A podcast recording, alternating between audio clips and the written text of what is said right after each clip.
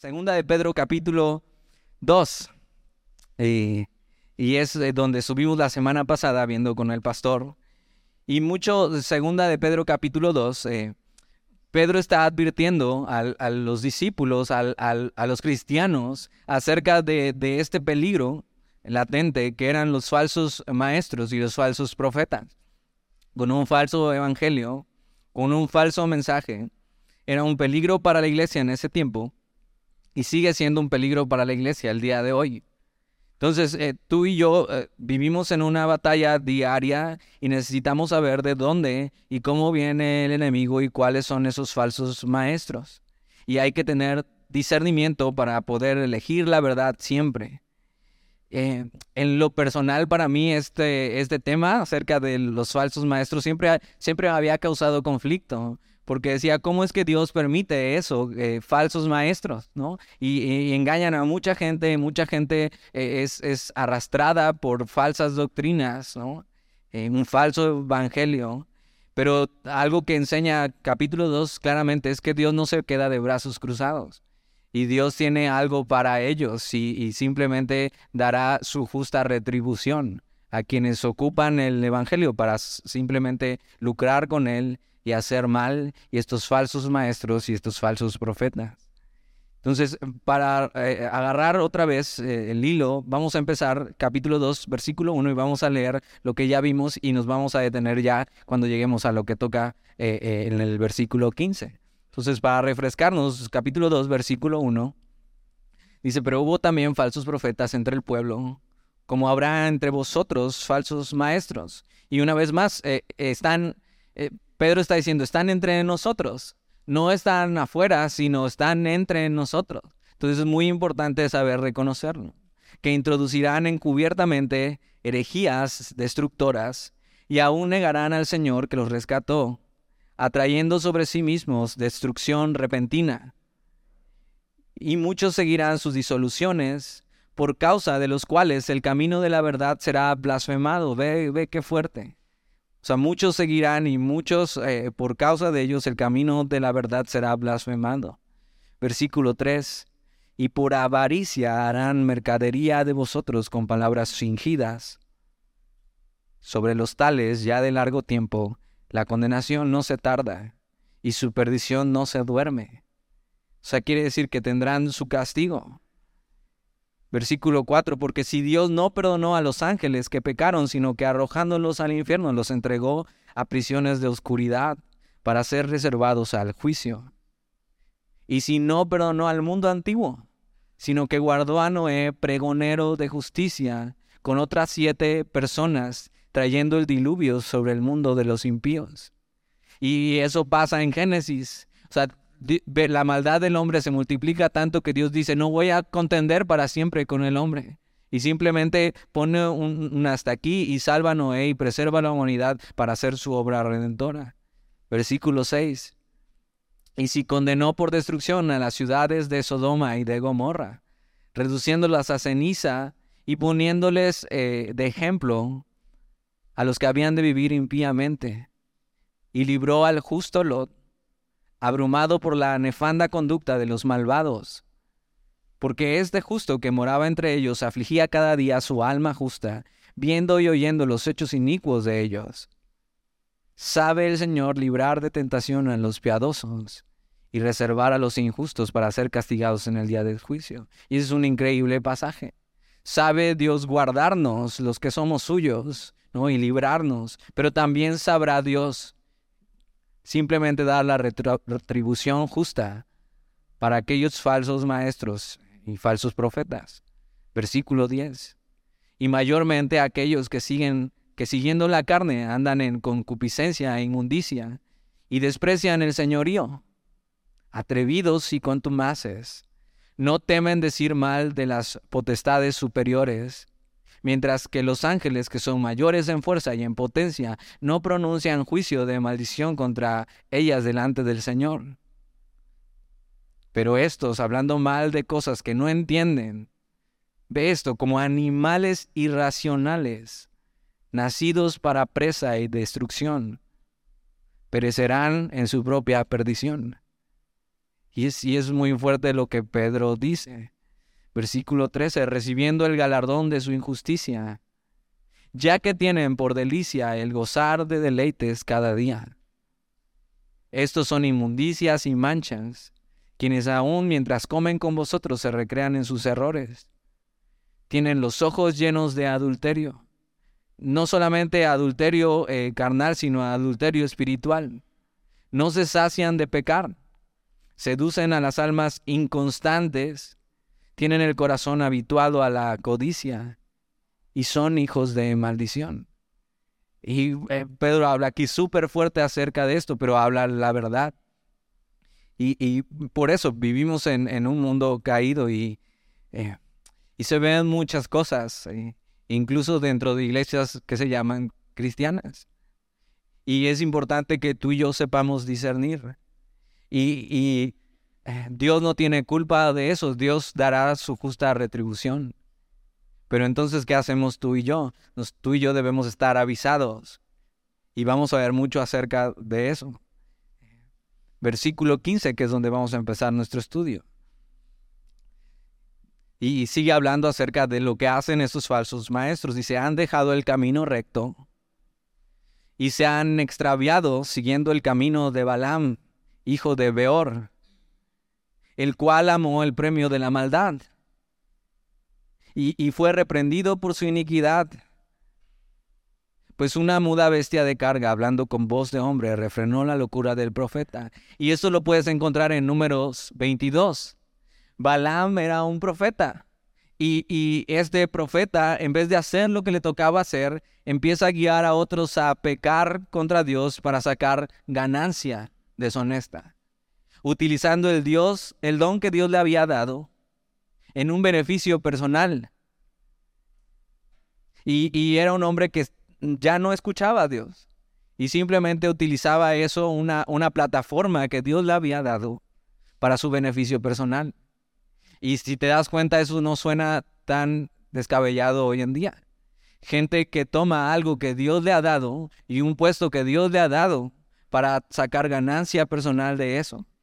Ahora, ojo, tú debes de tener cuidado de no ser igual a esto. Que teniendo lo que Dios te ha dado, simplemente lo estés usando como una ganancia personal. Y entonces este hombre ya necio y simplemente llevando a otros a pecar, usando el don que Dios le había dado en beneficio personal, ya no escuchaba a Dios. Y Dios tuvo que usar una bestia, una, una burra, para hablar con otro burro. para que este hombre cayera en cuenta de lo que estaba haciendo. Y a veces Dios así tiene que hacer cosas increíbles como esta, para que nos demos cuenta de dónde estamos yendo y qué estamos haciendo. Y Dios trata de interrumpir a este hombre y simplemente no sigas y no sigas más allá. Y Dios usó a esto. Dios impidió que hiciera el mal contra su pueblo y, simplemente se aleja de la manera correcta de pensar.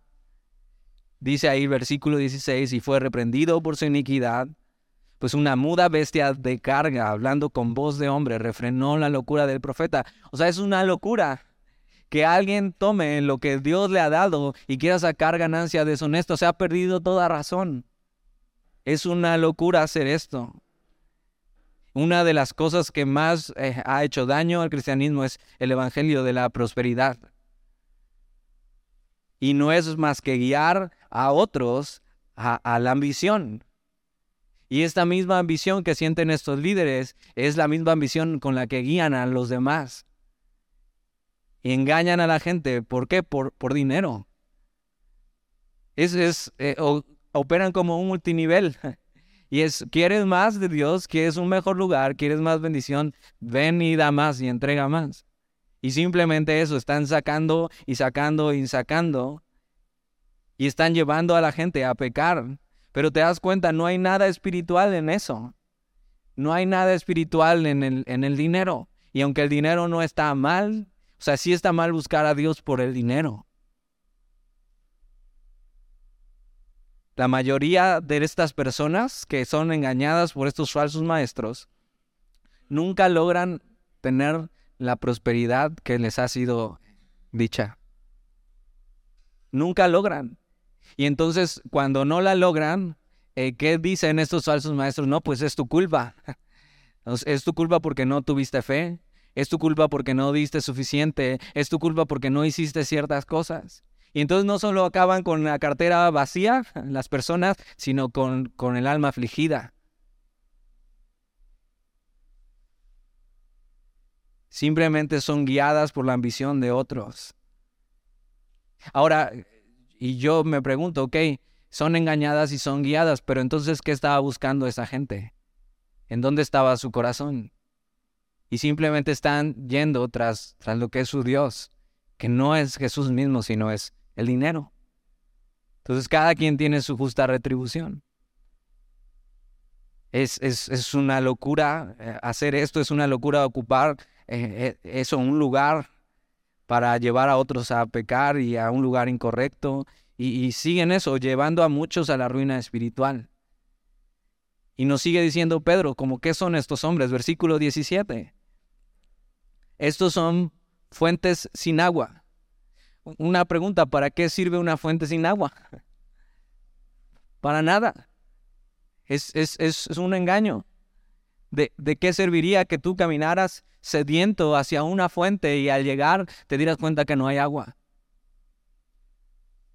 Y esos son estos falsos maestros. Son fuentes sin agua y son nubes, dice ahí, nubes empujadas por la tormenta.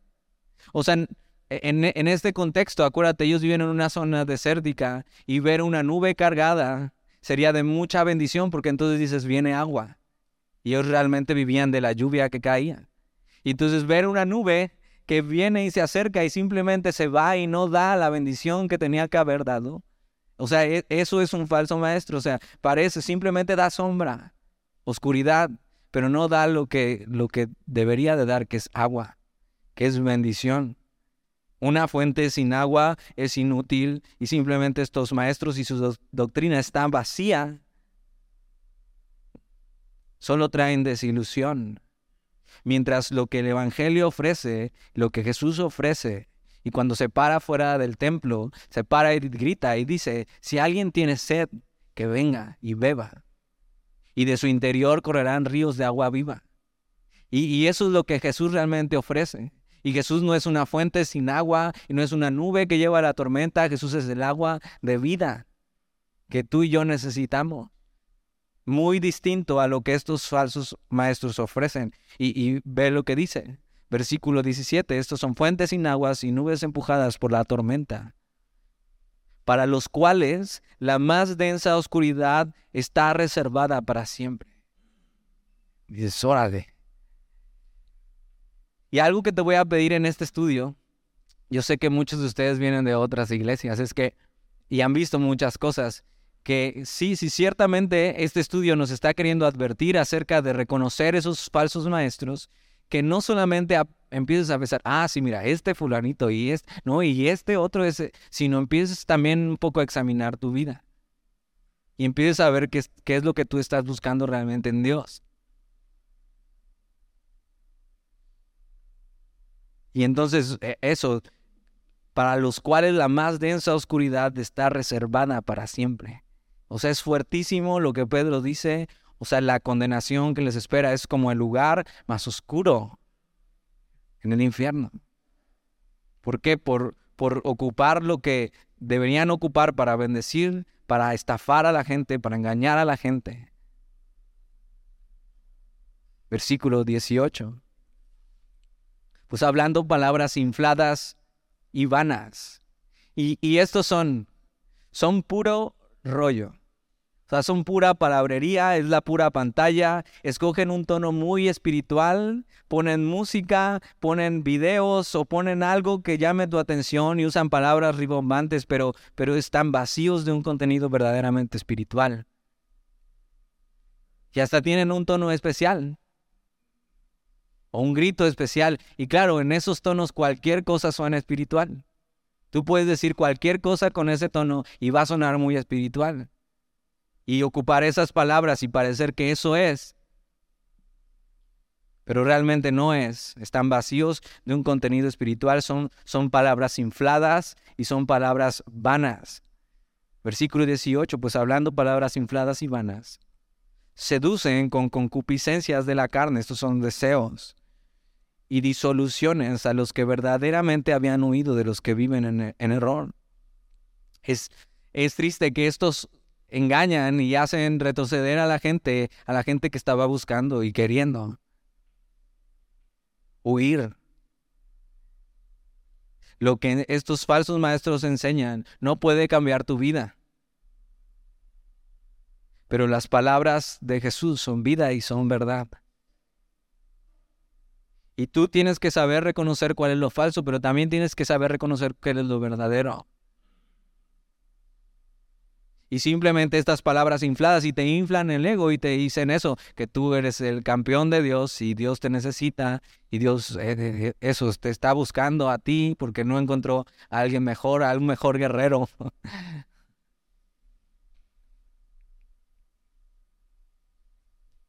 y simplemente te inflan.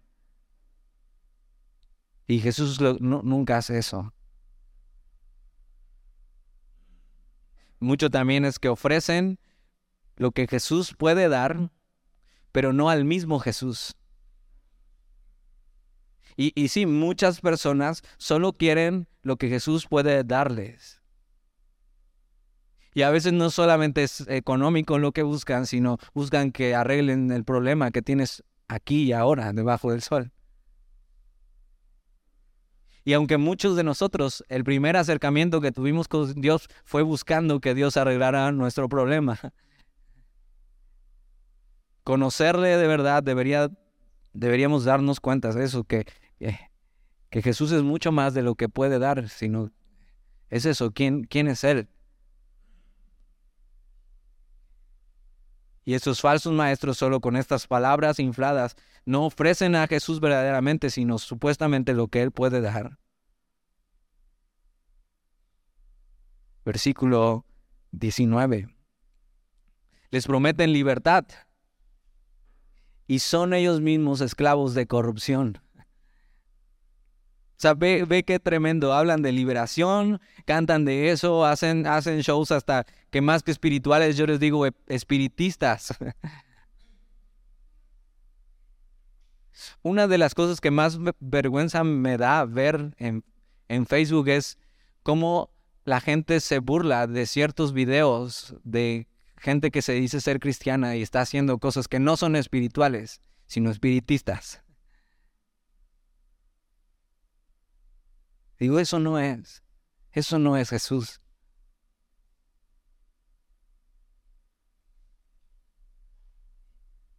Y, en, y, diciendo que eso es libertad, pero eso no es libertad. La libertad no puede ser encontrada en la carne, sino en el Espíritu de Dios.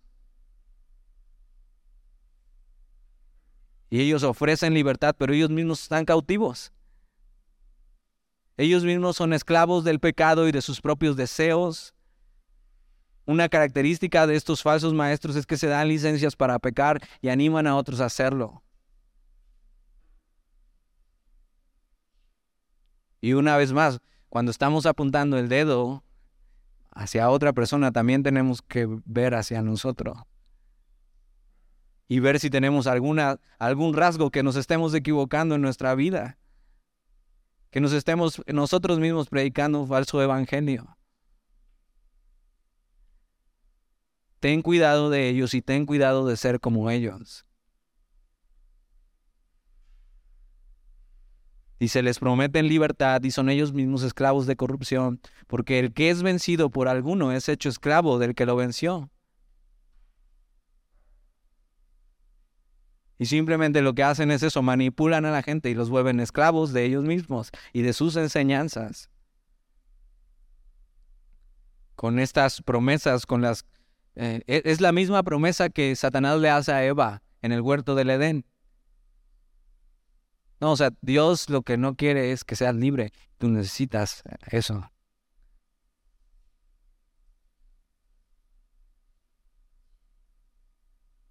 Y lo que hacen es torcer la palabra de Dios para usarla a su favor. Cosas como libertinaje, donde no importa lo que haces con tu cuerpo, desvirtúan también la doctrina de la gracia. Pero tú tienes que saber, la única y verdadera libertad la puede dar Jesús. Su, palabra dice, si el Hijo les libertare, serán verdaderamente libres. Entonces tú no necesitas ir a un encuentro ni que te hagan una liberación o un exorcismo. Tú necesitas que el Hijo te haga libre. Necesitas rendirte, arrepentirte y entregar tu vida y entonces eres libre. La verdadera libertad está en vivir una vida obediente a la palabra de Dios. Pero ellos prometen libertad y ellos mismos son esclavos de corrupción, porque el que es vencido por alguno es hecho esclavo del que lo venció. Versículo 20. Dice, ciertamente, si habiéndose ellos escapado de las contaminaciones del mundo, por el conocimiento del Señor y Salvador Jesucristo, enredándose otra vez en ellas, son vencidos y su postrer estado viene a ser mejor que el primero. Y, esto es un eh, versículo que eh, es súper importante y hay que entender bien lo que está diciendo. Y es posible que esté hablando de los falsos maestros, pero también es posible que esté hablando también de los que están oyendo esa falsa doctrina. Dice, si, si habiéndose ellos escapado de las contaminaciones del mundo, o sea, ya habían empezado a escapar y estaban buscando escapar, y estaban llegando al conocimiento. Por supuesto, no un conocimiento pleno de quién es Jesús. Estaban acercándose a Jesús, pero entonces se enredan otra vez en ellas y son vencidos.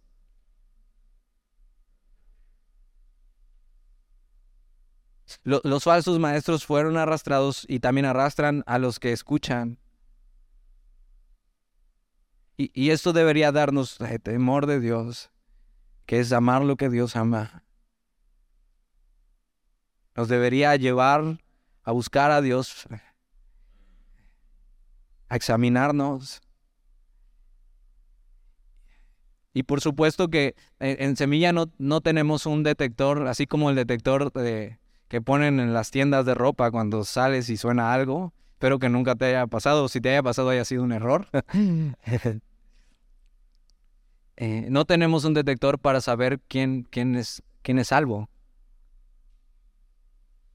Pero tú sabes esto, el que tiene al Hijo tiene la vida. Y tú sabes, solo tú sabes, solo es entre tú y Dios. Pero eh, está hablando de estos que estaban buscando escapar de la contaminación del mundo y conocieron acerca de Dios y del Salvador Jesucristo y teniendo eso delante, decidieron enredarse otra vez en las cosas que habían dejado. Y entonces su, estado después de eso viene a ser peor que cuando llegaron.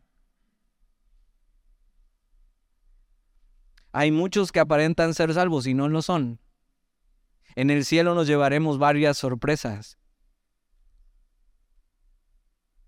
Y, y parece ser que está hablando de este tipo de personas que está con un pie adentro y otro pie afuera, que sabe demasiado de Jesús como para considerarse un no cristiano, pero está demasiado entrometido en las cosas del mundo como para considerarse un cristiano. Ojo, no es, no es, no es cuando estás batallando con el pecado, porque esa es una característica de alguien que ha sido salvado, que ahora luchas, ¿no? Por no pecar y por obedecer a Dios. Sino está hablando de alguien que quiere tener las dos vidas.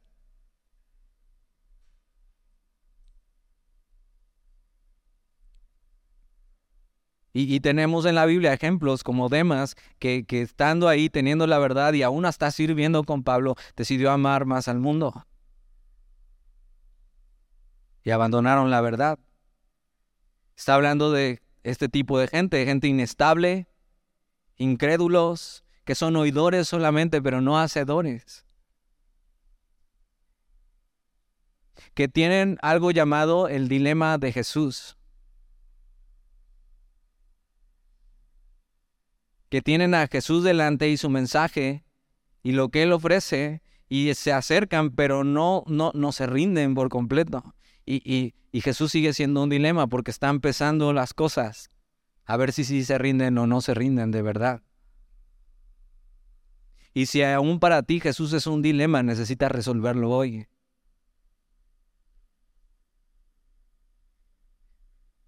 Si aún no decides entre, entre Jesús de quien has conocido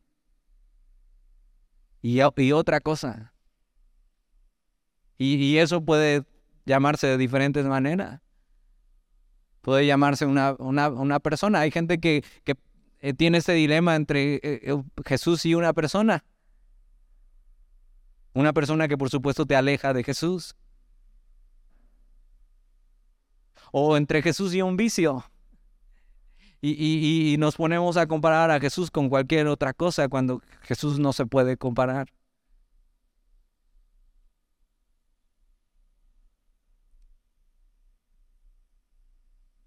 Puede ser que conoces de Jesús, pero no le conoces realmente íntimamente. Porque volver atrás es señal de no haberle conocido verdaderamente. Alguien que ha conocido de Dios y decide regresar atrás es porque no le ha conocido de verdad. No ha conocido la verdad del Evangelio y Jesús no le ha sido suficiente. Y entonces tienen, siguen teniendo un dilema. Y ese dilema de Jesús lo tienes que resolver o en rendirte por completo o regresar atrás y ser vencido. Pero dice, los que son vencidos, su postrer estado viene a ser peor que el primero.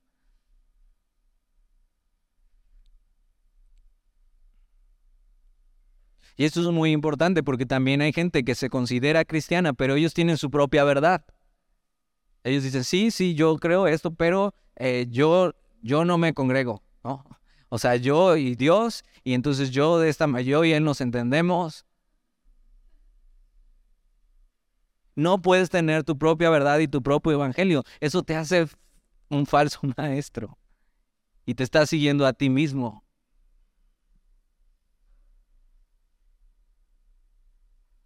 No hay nada más importante en tu vida que resolver el dilema acerca de Jesús, porque es vida o muerte.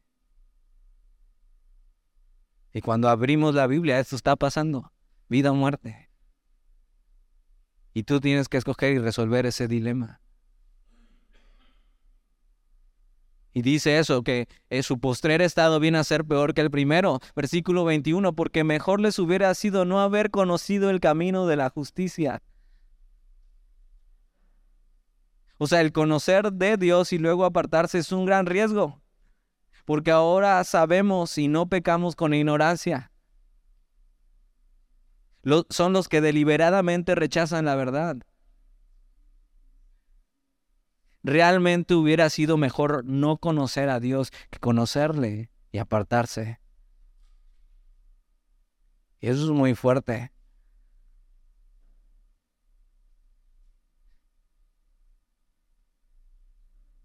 Entonces habrá quien piense, bueno, entonces ya no voy a volver a venir, ¿no? Pues ya conociste, ya te dije. ¿Qué vas a hacer con eso? Y entonces va a haber gente que va a pensar, ah, pues ya no voy a entrar a navegantes para no conocer más, ¿no? Y que me traiga más. No, no, no está hablando de eso. No se trata de eso. Hay gente que cree que puede hackear la Biblia, que puede hackear a Dios. Por ejemplo, me ha pasado muchas veces con esto, que hay gente que dice, eh, eh, como la Biblia enseña esto, que si pides eh, que si necesitas paciencia, Dios te va a dar prueba. Entonces la gente dice, no, no, no, mejor no pidas paciencia, porque el Señor te va a mandar prueba. O sea, no estás engañando a Dios. Dios sabe que te hace falta paciencia y Dios te va a mandar prueba, aunque no la pidas. ¿Te das cuenta? No se puede hackear el Evangelio, no se puede hackear a Dios.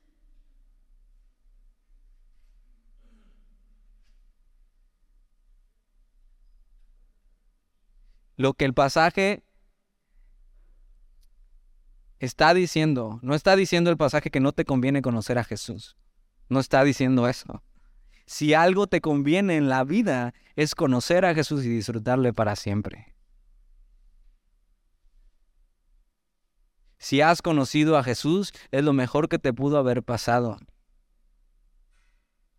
Sigue corriendo a Él, sigue amándole, sigue disfrutándole. Y si aún no has corrido a Él, corre hoy. Es esta gente que ha estado delante de la verdad y decidieron rechazarla y volver atrás. Si, si estás aquí hoy delante de la verdad, no vuelvas atrás. No lo dejes ir. Aférrate a la verdad, aférrate a quién es Jesús. Delante de ti está la vida eterna en la palabra. Abrázala y no desprecies el sacrificio de Jesús.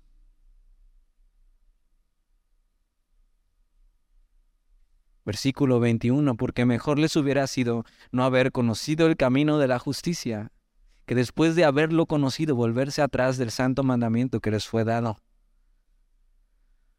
Versículo 22. Dice, le ha estado muy fuerte, pues espérate a ver el versículo 22. Eh, dice, pero les ha acontecido lo, lo del verdadero proverbio. El perro vuelve a su vómito y la puerca alabada a revolcarse en el cielo. Y hasta suena medio chistoso, ¿no? Pero, pero ojo, el, el perro y, un puerco, un cerdo para los judíos era un animal despreciable. Inmundo. Entonces está hablando de eso, de inmundicia. Y no solo eso, sino, espero nunca te haya tocado ver, pero sí, sí, sí pasa que a veces los perritos vomitan y como animales irracionales prueban otra vez de eso. Espero que no hayas desayunado todavía, ¿no? Hasta ahora ya desayunaron. Lo siento. es lo que dice la Biblia. Pero ve, o sea, y sí, y sí, si te puedes imaginar esa imagen, así se ve, así se ve. Alguien que ha decidido rechazar el Evangelio como un animal irracional. Y la puerca lavada a revolcarse en el cielo. Y yo sé que no es muy común que tengas un puerquito en casa, ¿no? Pero, pero eso, eh, tú puedes bañar a un puerco y dejarlo totalmente limpio y lo primero que va a hacer es correr a volverse a embarrar en el lodo.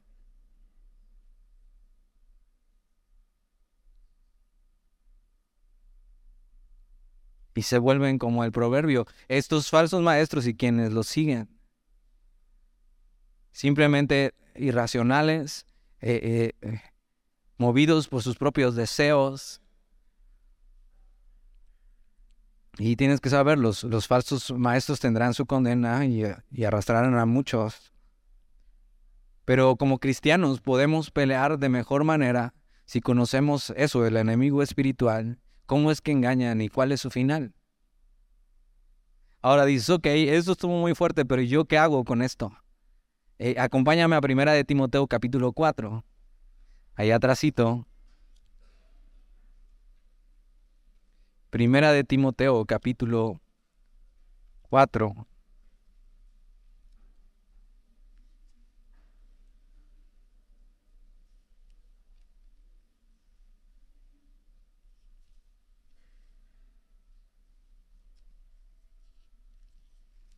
Donde encuentres las T's, Timoteo, este, Tito,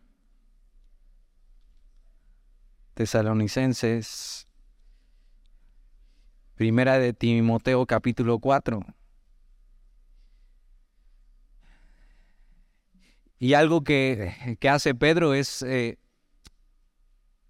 anunciarle a los cristianos que estas cosas van a suceder, pero algo que hace Pablo y que me gusta mucho para cerrar con este tema, porque capítulo 3 de, de, de, Segunda de Pedro empieza a hablar de otro tema y la segunda venida de Cristo, y eso lo vamos a ver la próxima semana, pero eh, eh, lo que me gusta de capítulo 4 de, de Timoteo es, es, que Timoteo le advierte, pero también le dice qué hacer a Timoteo, de una manera muy clara.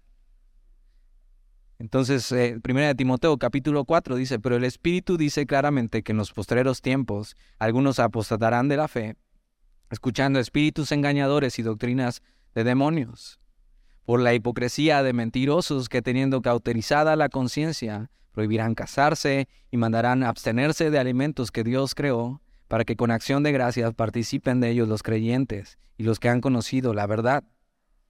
porque todo lo que Dios creó es bueno y nada es de desecharse si se toma con acción de gracias, porque por la palabra de Dios y por la oración es santificado.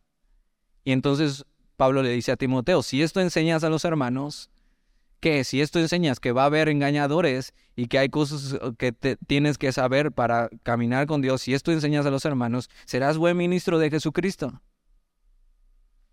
nutrido con las palabras de la fe y de la buena doctrina que has seguido.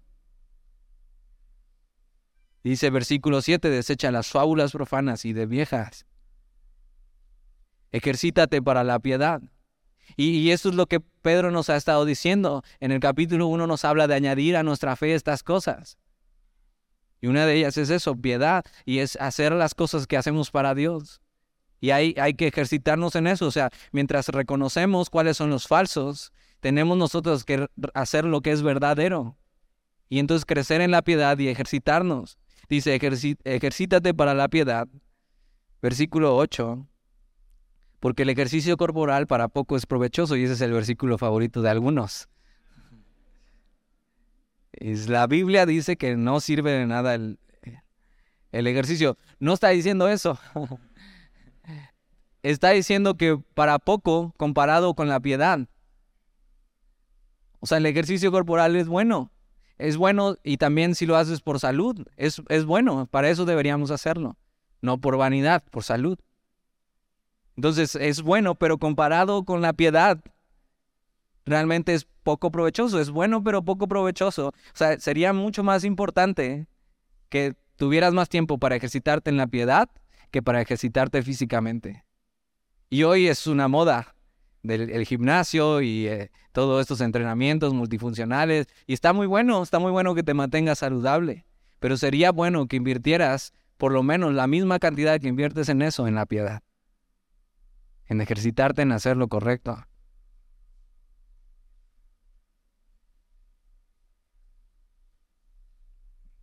Bueno, pero esa es otra historia. Porque el ejercicio corporal para poco es provechoso, pero la piedad para todo aprovecha. Ve, o sea, es, eh, el, el ejercicio tiene su recompensa, pero la piedad para todo aprovecha. O sea, te hace bien en tu vida. Dice, pues tiene promesa de esta vida presente y de la venidera, o sea, una recompensa eterna ejercitarnos en hacer la voluntad de Dios y lo que nos está pidiendo, en hacer las cosas bien. Versículo 9. Palabra fiel es esta y digna de ser recibida por todos, que por esto mismo trabajamos y sufrimos oprobios, porque esperamos en el Dios viviente, que es el Salvador de todos los hombres, mayormente de los que creen. Y le dice, esto manda y enseña. Y le está diciendo, ok, mientras sabes que va a haber falsos maestros, tú ocúpate en estas cosas y ocúpate en hacerlo bien. Ocúpate en la verdad. Versículo 12 dice, ninguno tenga en poco tu juventud. O sea, no importa qué edad tengas. No hay ningún pretexto para que puedas hacer eso. Ninguno tenga en poco tu juventud, sino ese ejemplo de los creyentes en palabra, conducta, amor, espíritu, fe y pureza. O sea, mientras reconoces y sabes, puedes saber quién es un falso maestro, tú ocúpate de estas cosas de ser ejemplo, de ser un, no un falso maestro, sino un buen maestro de, de, en tu vida, en cómo vives. Versículo 13, entre tanto que voy, ocúpate en la lectura, la exhortación y la enseñanza. Entonces, ven, más que un sermón para apuntar a otras personas, y está bien reconocer los falsos maestros, e, es un sermón donde tenemos que apuntar a nosotros y qué estamos haciendo. Ocúpate. Versículo 14, no descuides el don que hay en ti, que te fue dado mediante profecía con la imposición de las manos del presbiterio. Ocúpate de estas cosas, permanece en ellas, para que tu aprovechamiento sea manifiesto a todos. Posiblemente tú nunca, nunca vas a enseñar encima de un púlpito o en un discipulado, es posible, pero ¿cómo si puedes enseñar en tu vida? En tu trabajo, con tu familia, con tus hijos, con tu esposo, con tu esposa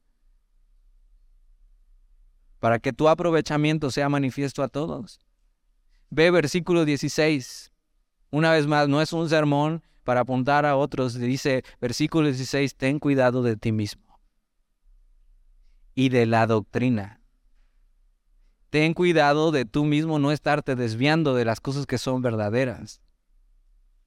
ten cuidado de no estar escuchando una falsa doctrina de falsos maestros, de no estar viviendo tú tu propia doctrina, tu propio evangelio.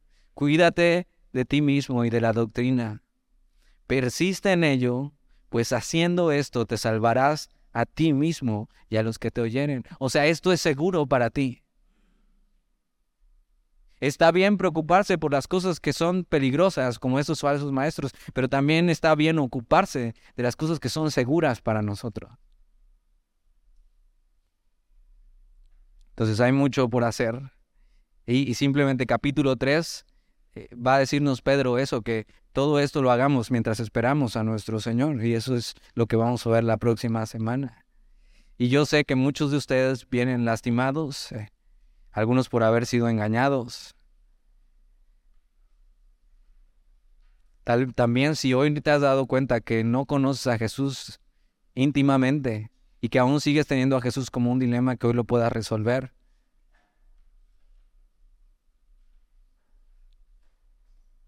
La mejor cura para no caer en estas cosas es eso, enamorarnos de Dios de tal manera que caer en el error no sea una opción. Y, hoy vamos a recordar el sacrificio de Jesús y vamos a tomar la cena del Señor.